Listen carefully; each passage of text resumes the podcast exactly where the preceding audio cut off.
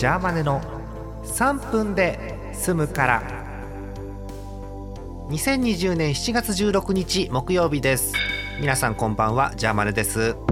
梅雨っていつまで続くんだっけ？うん。えー、調べてみましょうか、えー、梅雨明け、えー、関東甲信でいいや、えー、梅雨明けですけれども、えー、平年値ありました。平年の梅雨明けは7月21日頃。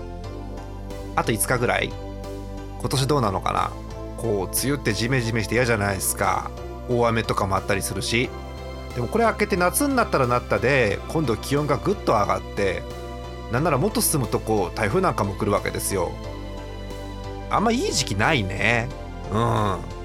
こう夏がうわーっと来てなんだろう。こう古い表現ですけど車をわーっと走らせて海とかに行くような人はいいですよ。海行かない。あのクーラーが効いた車から出たくない。えー、そんなこんなでお天気が気になりますね。うん。そう最近あのジャーマネ声繰り返っちゃった。ジャーマネはですねあのウェザーニュースあんじゃん。ウェザーニュース。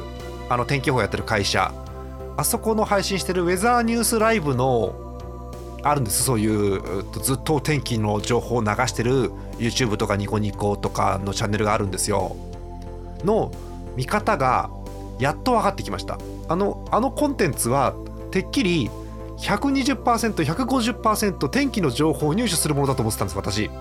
そうなんだけどそうじゃないんだなっていうのが最近分かってきましたので、えー、ウェザーニュース上級者の方お便りお待ちしてます。さて残り1分ですね。お便りいきましょうか、え、福島県ポンチョテイルさんありがとうございます。え3分で済むから第453回の冒頭にて前回ですね。もうご挨拶にね SE を入れるようになったら末期かなと思うんですけれどもとおっしゃっていましたが挨拶に SE 入れるようになったら末期かなって川柳みたいだなとかどんな感想ですか？えとかむしろ挨拶の SE にモックさんの1人10万円を使ったら、まあ、期間を別の何かで上書きできるのではとか思ったりしました。我ながらだいぶ頭のネジが緩い感想だと思いましたがこれにて失礼しますというお便りです。通信ありますね。通信。そういえば公共料金の紙は一人暮らししてた頃には捨てていました。それでは今度こそこれにて失礼いたしますというお便りです。ありがとうございます。あのー、なんだろう。あの本文と通信は逆じゃないの？これで合ってんの？